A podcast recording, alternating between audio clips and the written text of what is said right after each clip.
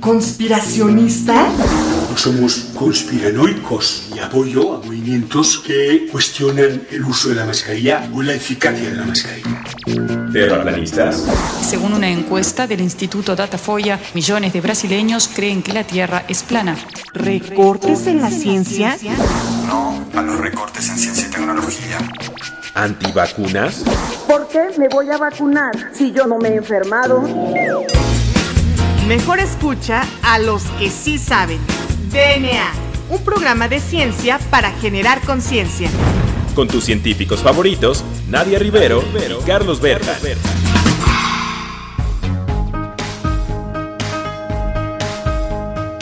Hola, hola, hola, bienvenidos otra vez más a DNA, un jueves más de DNA. Eh, yo soy el doctor Carlos Berjan y me acompaña como cada jueves la doctora Nadia Rivero. Nadia, ¿qué tenemos hoy para nuestro auditorio? Y, y a qué invitado tenemos hoy, que es una invitada muy especial. Claro que sí, Juan Carlos, pues muy, muy, muy, muy buenas tardes a ti y a todo el auditorio que nos escucha desde hace ya casi tres años aquí en Ciudadana 660.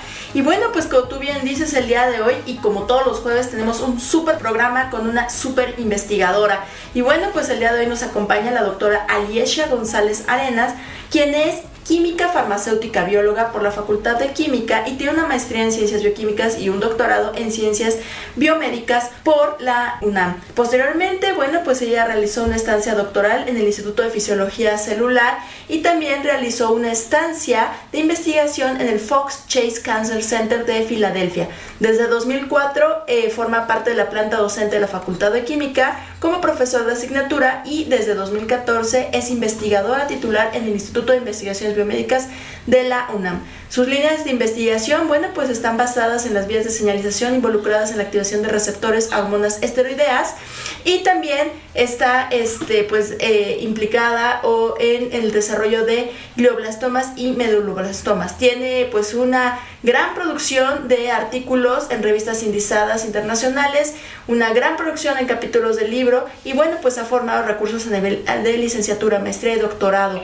Y bueno, pues aquí es muy importante destacar que forma parte de la Comisión de Igualdad de Género en el Instituto eh, de Investigaciones Biomédicas, ese es nivel 2, y en 2008 ganó la beca para las mujeres en la ciencia otorgada por L'Oreal UNESCO y la Academia Mexicana de Ciencias. Aliesha, muy buenas tardes, bienvenida a DNA, muchas gracias por aceptar nuestra invitación. Muy contenta de verles, Nadia y Juan Carlos, hace un montón de tiempo que no nos veíamos, entonces ah, para mí es un gusto enorme volverles a ver, aunque sea pues saber que, que, aquí estamos para platicar de lo que más nos apasiona, pues me encanta la idea, muy, muy, muy contenta. Muy bien, Alicia, pues eh, para empezar nuestra, nuestra plática, Alicia trabaja en, en glioblastomas y pues la primera pregunta que siempre le hacemos a nuestros invitados es, ¿qué es un glioblastoma? Y para nuestro auditorio, ¿qué, qué es, cómo se, se concibe esa, esa enfermedad y eh, en qué consiste? Mira, el, glioblastoma es un tumor cerebral, es el más maligno de todos los tumores cerebrales y el más común de todos los tumores malignos en el cerebro. Eh, este tumor puede originarse ya sea de novo, es decir, se forma no necesariamente a partir de un tumor de menor malignidad, sino aparece como glioblastoma con las características letales de este tumor y se empieza a desarrollar. Y la otra es que puede derivar de otros tumores de menor malignidad que son conocidos como astrocitomas y en este sentido pues puede ir de un astrocitoma grado 1, que es el de menor malignidad, e ir eh, avanzando hacia un astrocitoma grado 2, después a un grado 3 hasta llegar a un glioblastoma. Entonces esas son las dos formas en las la que estos tumores cerebrales suelen aparecer. No son curables, eh, más del 82% de los pacientes que lo padecen van a morir a los 15 meses, un 8% podrá vivir un máximo de dos años y solo un 3% alcanzará a vivir más de tres años. Y como les digo, es letal, solo tiene un, eh, un tratamiento que puede alargar la vida en el mejor de los casos hasta cuatro años, pero con una calidad de vida que no es buena para el paciente. Entonces, eh, pues es un tumor de alta malignidad, no tiene tratamiento efectivo hasta el día de hoy. Oye, Alicia, y en este sentido, en población mexicana, ¿cómo se encuentra la incidencia y la prevalencia de esta enfermedad? ¿Es común? ¿Es muy rara? ¿Qué nos puedes hablar Mira, al respecto? La prevalencia aquí en México es de tres casos, más o menos de tres casos por cada 100.000 habitantes. Yo siempre le digo a mis estudiantes esta analogía que me parece muy triste, ¿no? Porque como les digo, pues este es un tumor letal, pero les digo, imaginen el estadio Azteca lleno. Y en ese estadio Azteca va a haber tres personas que van a morir por glioblastoma, ¿no? Puedes pensar, porque cuando yo digo tres en cada 100 mil, puedes pensar que la incidencia es muy baja. Pero si imaginas que esas tres personas pueden ser un hijo, un padre, un esposo, un hermano, así sea una, ¿no? En un millón, así sea dos en dos millones. Son seres humanos que merece toda la pena salvar. Claro que sí. Y oye, mencionabas que hay formación de estos globastomas de novo, pero también puede surgir por otro este tipo de, circunstancias. ¿Se ha asociado, por ejemplo, al el desarrollo de cáncer de mama o de otro tipo de cáncer con el desarrollo de globlastomas? En cuestión de los tumores cerebrales que aparecen por metástasis, por ejemplo, de cáncer de mama, eh, esos no son glioblastomas, esos son tumores cerebrales que se desarrollan a partir de un cáncer primario que se encuentra en otro órgano y que al hacer metástasis invade el cerebro y se empieza a desarrollar. En el caso de los glioblastomas, te digo, desarrollan de otro tipo de tumores cerebrales, es importante que eh, recalcarlo, pero de menor malignidad que son los astrocitomas. Su nombre de astrocitomas se lo deben a que estos pueden originarse de astrocitos que no son un tipo de células que tenemos en el cerebro, que no son neuronas, y estas células se pueden desdiferenciar, es decir, perder su marcaje de astrocitos y empezar a producir este tipo de tumores cerebrales que pueden ir evolucionando desde un menor grado de malignidad hasta un glioblastoma. Oye, Alicia, y eh, bueno, el glioblastoma también viene de, las células de la glía, ¿verdad? Si no mal eh, estoy concibiendo. ¿Para qué sirven normalmente las células de la, de la glía? Sí, siempre hablamos de las neuronas cuando hablamos del sistema nervioso, pero la verdad es que la glía también tiene, tiene un papel preponderante y muy relevante en el cerebro desde, desde su desarrollo. ¿eh? Y dentro de la glía encontramos tres poblaciones celulares que cabe mucho la pena destacar. Los astrocitos, que son los encargados de la homeostasis iónica, ¿no? Que, requieren las neuronas, el intercambio iónico, calcio, eh, sodio, potasio, no solamente de la regulación de estos iones, sino de neurotransmisores, como por ejemplo el glutamato. Em, sirven para formar la barrera hematoencefálica, se unen unos con otros, junto con otro tipo de células como los podocitos, y lo que hacen es formar esta barrera hematoencefálica, entre muchas otras funciones. Tienes a los oligodendrocitos que se encargan de formar la banda de mielina de las neuronas. Y tienes a la microglía, que son estos macrófagos que se encuentran en el eh, cerebro y que son muy relevantes para eh, la respuesta inmune del cerebro. Entonces, todas estas poblaciones conforman a la glía, cuya función es, es, importante y evidente durante el desarrollo del embrión y después, evidentemente, durante toda nuestra vida, ¿no? Desde que nacemos hasta que morimos. Oye, Elisha, y eh, la misma pregunta que le hacía a Talia Beckman eh, cuando nos hablaba de cáncer de mama, ¿cuáles son los factores de riesgo del glioblastoma? ¿Hay algo de herencia, eh, el medio ambiente, alguna condición, de obesidad? Eh, eh, ¿Cuáles son los factores de riesgo? Sí, mira, seguramente ahora que lo platicaste con Talia, ella tiene una investigación súper exhaustiva, la verdad es de las pocas que hay en México, en donde se pusieron justamente a ver cuáles eran los posibles factores de riesgo asociados al, al glioblastoma. Es una publicación, si no mal recuerdo, de 2017-2018 por ahí. Em, y se hizo de la mano del Instituto Nacional de Neurología y Neurocirugía junto con el INCAN, ¿no? que es el Instituto de Cancerología.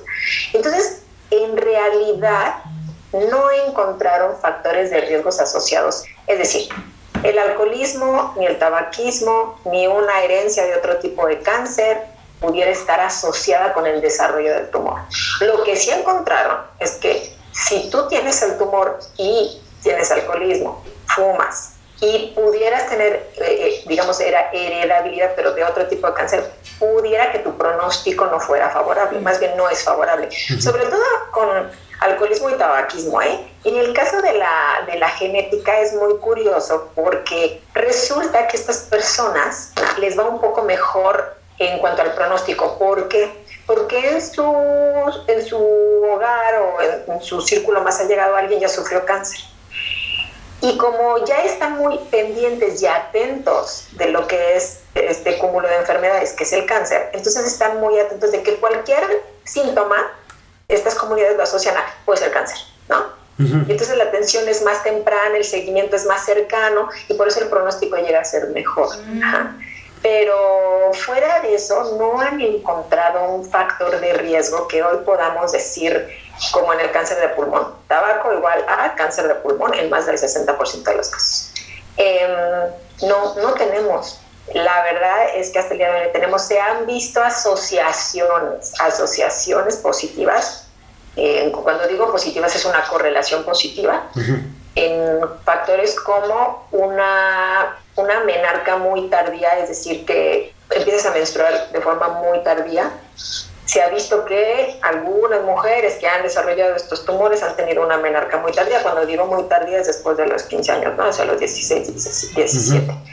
La verdad es que hasta el día de hoy no tenemos una asociación de algún factor de riesgo clave para el desarrollo del cáncer. Así es. Eh, pero fuera de eso no, no tenemos algo, algo que, que, nos pueda permitir prevenirlo. Claro, y bueno, y en, el, la parte de, tratamiento, ¿cómo vamos? ¿Qué tal va la investigación en este sentido? Y también, de la mano del tratamiento, ¿cómo va todo este diagnóstico molecular que en la actualidad pues ha cobrado mucha relevancia? ¿Cómo ha avanzado la investigación en este sentido? Mira, en este sentido, la investigación ha avanzado a diferentes marcadores, sobre todo de tipo genético, que pudieran permitir a través de un tamizaje de diferentes genes saber si, o sea, si tienes un astrocitoma, digamos, de bajo grado o ya tienes un glioblastoma, y en cuanto a esto, este glioblastoma de mejor o de peor pronóstico, ¿de qué tipo va? Eh, justamente el, el, el, grupo de Talia Beckman, pues tienen una investigación que justamente va a eso, ¿no? O sea, seguir haciendo estos tamizajes para ver con qué podemos asociar la malignidad de estos tipos de tumores y si eso nos permitiría detectarlos de manera mucho más temprana a lo que se hace hoy. Y es que también la detección de estos tumores es complicada porque normalmente cuando el paciente llega a la consulta de neurología es porque empieza a tener problemas, o sea, ya tu tumor es detectable, entonces poder actuar en ese momento es la verdad súper complicado. Todavía falta poder tener marcadores que nos permitan tener una detección temprana y, y un mejor diagnóstico. Este, muchos grupos están trabajando en ello. Claro, sí, sí, sí, es, es muy complicado tratar este tipo de, de cáncer eh, y sobre todo por esta particularidad que tienen que es cruzar la barrera hematoencefálica, ¿no? que es un reto muy grande para toda la investigación en fármacos contra este, el cáncer de cerebro. Y bueno, pues ¿qué te parece si dejamos hasta aquí esta primera sección de la entrevista? A todo nuestro auditorio que nos escucha, no se despegue de su radio porque ya regresamos. Esto es DNA.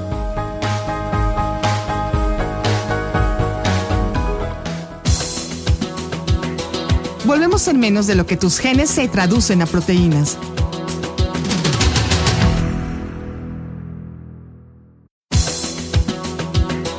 Ya recargamos ATP.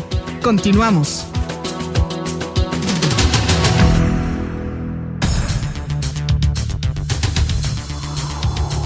Muy bien, pues ya regresamos a DNA. Recuerden que estamos platicando con la doctora Aliesha González del Instituto de Investigaciones Biomédicas y que nos está platicando de los glioblastomas y los cánceres de, cerebro. Entonces, Aliesha, eh, platicábamos en la otra sección de los marcadores moleculares y qué hay de diagnóstico molecular. ¿Qué hay de, de la genética del glioblastoma?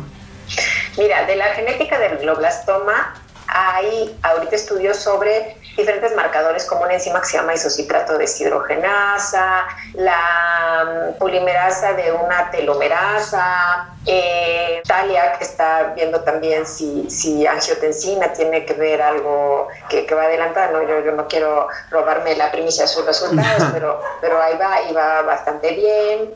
Eh, hay, digamos, a, a, también hay una eh, enzima reparadora del DNA que también pudiera estar ahí mutada.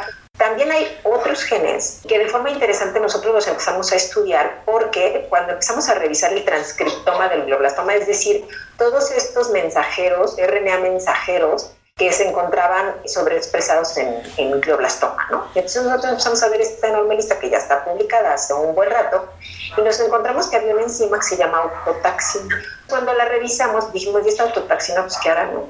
Entonces lo que empezamos a ver es que la autotaxina era una enzima que produce, ¿no? Cuando se traduce, eh, eh, cuando se transcribe la, eh, el gen de la autotaxina, pues produce el mensajero para autotaxina, que después se traduce en la propia proteína, en la enzima, y esta enzima lo que hace es producir un mensajero que se llama ácido lisofosfatídico. Y ese mensajero que se llama ácido lisofosfatídico enciende un montón de vías de señalización. Vías de señalización implicadas con aumento en la proliferación celular, disminución de la apoptosis, rearreglo del citoesqueleto, que es muy importante para que las células puedan invadir y migrar, ¿no? Em, e incluso diferentes eh, vías metabólicas.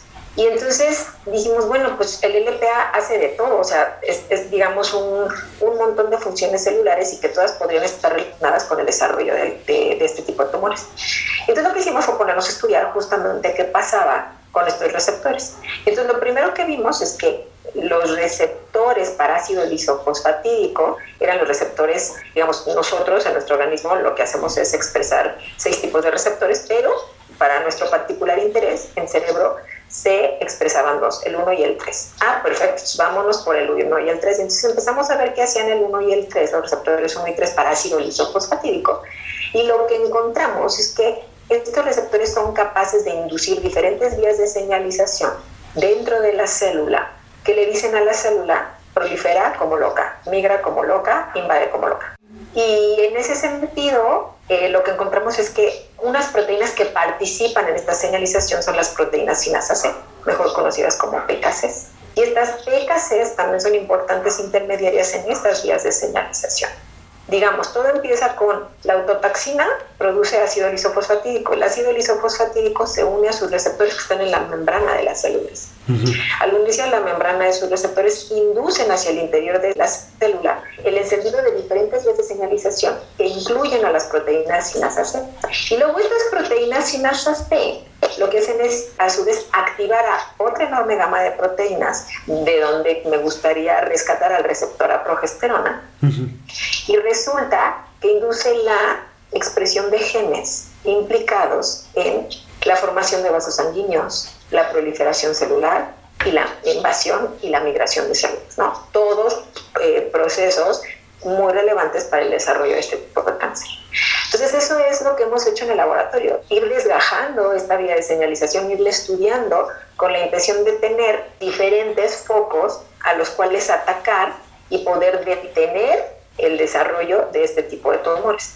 Que en este sentido tendríamos a la autotaxina hasta arriba, luego los receptores para LPA, luego a las proteínas y más C más abajo, y al final de esta cascada, pues al receptor a progesterona. Y al receptor a progesterona hay una investigación muy vasta hecha por el grupo del doctor Ignacio Camacho y la relación de este receptor con la progresión de estos tumores. Es una investigación muy vasta que ha hecho su grupo desde hace mucho tiempo. Em, yo siempre lo relaciono con lo siguiente. Tendrías al receptor para ácido lisofosfatídico como el interruptor de, la luz y al receptor a progesterona como este foco que se va a encender al final de toda esta vida. Entonces, bueno, para nosotros la verdad es que ha sido muy satisfactorio poder encontrar estos resultados que nos parecen muy novedosos, que nos han eh, permitido aportar mucho al campo, que incluso hace unos meses pudimos publicar al receptor a progesterona eh, fosforilado por la proteína sinasa C como posibles biomarcadores de la enfermedad ¿no? a nivel proteico. Entonces, lo que ahora queremos hacer es que ya que identificamos estos blancos, pues atacarlos. ¿no? ¿Cómo los vamos a atacar? Con antagonistas, pero como decía Nadia hasta hace un rato, es una tarea titánica encontrar la forma en que se puedan atravesar la obra hematoencefálica y eso lo vamos a abordar produciendo nanopartículas de materiales muy específicos que puedan cruzar la barrera hematoencefálica y llevar a estos fármacos que ataquen a estas proteínas en particular hasta el cerebro. Oye, qué interesante. ¿Y qué son los medublastomas y, cómo es que se relacionan con tu otra línea de investigación, por favor? Sí, muchas gracias por retomarlo, Nadia. Fíjate que la mayoría de los meduloblastomas son tratables. La respuesta es sí. Cuando digo la mayoría, estamos hablando de más del 70%, pero la cantidad de secuelas con la que estos niños quedan es impresionante, por un lado. Y, y cuando estamos hablando de que más del 70% son curables, también ese fue nuestro interés de empezar a estudiar a estos eh, tumores y lo que encontramos que estas proteínas están implicadas también con el desarrollo de estos tumores, ¿no? Tienen un papel relevante. Entonces, lo, lo, lo que ahora nos estamos preguntando es, bueno, si, si el ácido lisofosfatídico que es producido por la autotaxina, que es muy abundante en glioblastomas. Ahora nuestra pregunta de investigación parece que sí, que son relevantes también para el desarrollo de, estos, eh, de este tipo de tumores. Lo interesante aquí es que aquí las PKCs parecen estar actuando no sobre el receptor a progesterona, sino sobre otro factor de transcripción que es el receptor a estrógenos. Y parece ser que aquí el receptor estrógeno, el tipo beta, es el que está jugando un papel muy importante en el desarrollo de estos tumores. Y, en el caso de los niños de neuroblastoma también expresan receptores a progesterona y receptores estrógenos en cerebro y no tienen que ver con, con la pubertad y el desarrollo de caracteres sexuales. En esto estamos hablando particularmente del desarrollo de, de cáncer, ¿no? Eh, generalmente tenemos estos receptores que están, como digo, en diferentes tejidos de nuestro organismo llevando a cabo diferentes acciones propias de la homeostasis, del equilibrio, de la función de cada uno de nuestros sistemas, que cuando se salen de control, pues pueden llevar al desarrollo de cáncer, por ejemplo. Oye, pues qué interesantes líneas de investigación tiene, sobre todo porque eh, tienen una implicación directa para la sociedad, que justamente es uno de los objetivos de nuestro programa, resaltar la labor de los científicos, porque muchas veces queda claro que hace un ingeniero, que hace un arquitecto, pero es muy vaga la idea de lo que hacemos como científicos. Y aquí es muy claro, es muy evidente cómo toda la investigación que estás realizando en algún momento va a tener una aplicación en pro de la sociedad. Así es, pues lamentablemente se nos acaba el tiempo, quisiéramos seguir platicando con nuestros invitados porque la verdad nos apasionan mucho estos temas y a nuestros eh, invitados cuando los apasionan también nos hace que este, nos interesemos mucho en el tema, pero bueno, llegamos a la sección final de nuestro programa y nos gustaría eh, pues hacer las dos preguntas que ya caracterizan a nuestro programa, que la primera es si tienes alguna recomendación eh, para nuestro público que quiera acercarse a estos temas o que quiera acercarse en general a la ciencia. Mira, eh, justamente con respecto a lo que decía Nadia, de lo importante que es enseñarle, sobre todo yo creo a las y los jóvenes, a las y las niñas y los niños, que la ciencia también es una opción una opción de, profesional y no pasa nada y si sigues tus sueños y si haces lo que te gusta vas a encontrar la forma de vivir de eso de verdad. Entonces, en ese sentido, hemos desarrollado un ciclo de webinars que se llama Tu Mundo Conciencia, de la mano de la Academia Mexicana de Ciencias y de L'Oreal. Y lo que hemos hecho es tener webinars cada segundo jueves de mes a las 6 de la tarde por el canal de YouTube y por el, el Facebook, donde lo que hacemos es difundir lo que cada una de las becarias hace y esto tiene dos, eh, dos objetivos. El primero es mostrar que México se hace ciencia de calidad y que en esa ciencia de calidad participamos mujeres. Eh, también les platican de su día a día y del quehacer eh, cotidiano que tienen para, digamos, desmitificar que, que, todos nosotros científicos, ustedes, yo y, y, todas y todos científicos, somos ratones de biblioteca y que no hacemos otra cosa que hacer ciencia. Hacemos muchas otras cosas también. Entonces es una. Y la segunda es llevar al público general y a las y los estudiantes de, educación media superior eh, justamente toda esta ventana de posibilidades que la ciencia te puede ofrecer. No solamente eh, la ciencia químico-biológica, sino físico-matemáticas, las ingenierías, las matemáticas como tal, eh, y entonces, bueno, pues de eso va nuestros webinars, así es que los invitamos todos los segundos jueves de mes a las 6 de la tarde con una invitada nueva cada vez. Eh, y el ciclo de webinars se llama Tu Mundo Conciencia. Muy bien, pues eh, me parece muy interesante y muy, muy importante que hagan ese tipo de actividades. No nada más hacer ciencia, sino también divulgarla porque es parte de... y bueno, pues nuestra última pregunta, Nadia, ¿cuál es? Bueno, pues como bien dice Aliesha, para desmitificar que somos este científicos locos aislados en nuestros laboratorios haciendo cosas que nadie entiende, pues vamos a preguntarle a Liesha cuál es su canción favorita. Bueno, una de mis favoritas, pero eh, una de ellas es de Residente, se llama Latinoamérica esa canción me gusta mucho porque pues justo habla de nuestra identidad como latinos y de lo orgullosos que estamos de tenerlas como nuestra identidad. Muy bien. Aliesha, muchísimas gracias por aceptar nuestra invitación y esperamos tenerte muy pronto en nuestros micrófonos. Muchas gracias. Un abrazo a ustedes y a todo su público. Muchas gracias. Pues eh, a todo nuestro auditorio no olviden escucharnos todos los jueves. Agradecemos a Claudia Flores por su estupendo trabajo como productora, a la Estación Ciudadana 660. Yo soy el doctor Carlos Berjan. Y yo soy la doctora Nadia Rivero. Esto fue todo por el día de hoy. El desarrollo en carne viva, un discurso político sin saliva La cara más bonita que he conocido. Soy la fotografía de un desaparecido. La sangre dentro de tus venas. Soy un pedazo de tierra que vale la pena una canasta con frijoles. Soy Maradona contra Inglaterra, anotándote dos goles. Soy lo que sostiene mi bandera, la espina dorsal del planeta en mi cordillera. Soy lo que me enseñó mi padre. El que no quiere a su patria no quiere a su madre. Soy América Latina, un pueblo sin pierna pero que camina. Oye, tú no puedes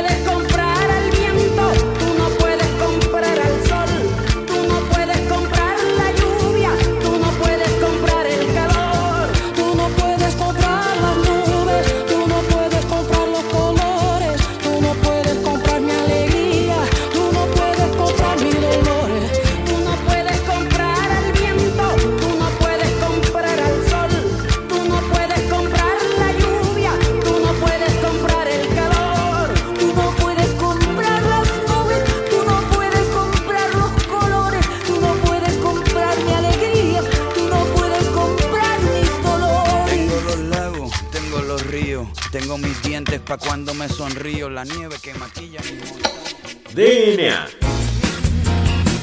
La materia no se crea ni se destruye, solo se transforma. Nos vemos en el próximo programa de DNA.